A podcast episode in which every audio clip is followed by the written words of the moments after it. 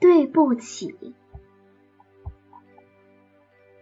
小熊和小兔子是一对好朋友，他们相亲相爱，同住在一栋温馨的小屋里。他们共用一间厨房。小兔子会做香喷喷的酥炸蘑菇，小熊呢会做好吃的不得了的蜂蜜蛋糕。晚上，他们睡在双层床上，小兔子睡在下面，擅长攀爬的小熊睡在上面。在小屋的上面有一座树屋。到了夏天，他们就搬到凉爽的树屋里。小兔子很会讲故事，它喜欢捧着故事书。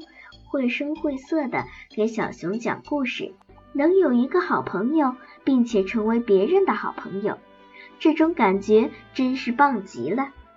一个夏天的早上，小兔子站在树屋里欣赏风景，忽然，它发现有个东西在阳光下闪闪发光。看呐小熊，他说：“那是什么？”小熊用篮子把小兔子放到了地面上，接着自己也爬了下去。他们好奇地向那个奇怪的东西跑去。小熊小心翼翼地凑近，仔细端详那个怪东西。他从没见过这么闪亮的东西。天哪！他说：“这是我的照片，我有一对多么毛茸茸的耳朵呀！”小兔子听了也凑上去想看个究竟。开什么玩笑？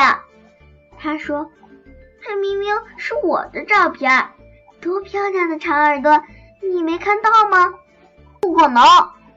小熊抓起那个怪东西说：“这明明是一对毛茸茸的小圆耳朵，这是我的照片。”小兔子不甘示弱，一下把那个怪东西夺了过来。他们拉拉扯扯，谁也不让谁。刺啦一声，亮闪闪的怪东西被撕成了两半。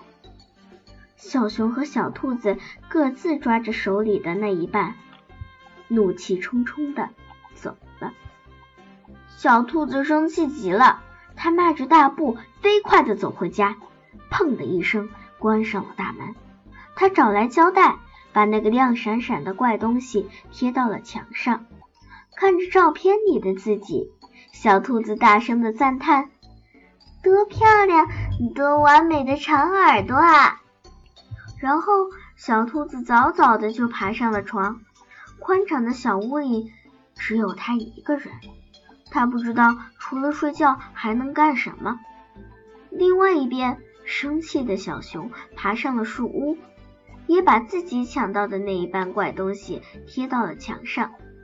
他坐在垫子上，对照片中的自己和头上那对毛茸茸的圆耳朵赞不绝口。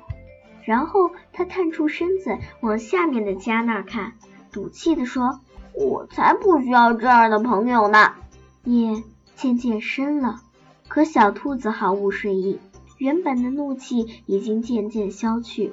剩下的只有对好朋友的思念。我真糊涂啊！他叹了口气。要是小熊在这儿该多好啊！这样我就能给他讲有趣的睡前故事了。而这个时候，在树屋上，小熊和小兔子一样，也感到了悲伤和孤独。怎么才能让小兔子开心起来呢？重新成为我的好朋友呢？小熊想。有了，他想到了一个好主意。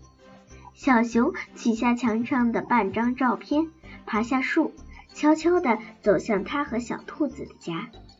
小兔子这会儿也没待在床上，它正站在屋门口，手里拿着自己抢到的那半张照片。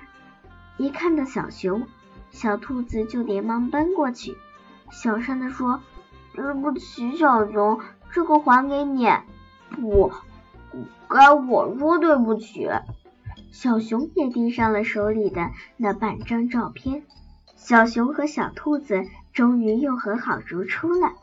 当他们依偎在一起，看向那个亮闪闪的怪东西时，你猜他们看到了什么？是他们两个人的合影。太棒了！小熊和小兔子都开心极了。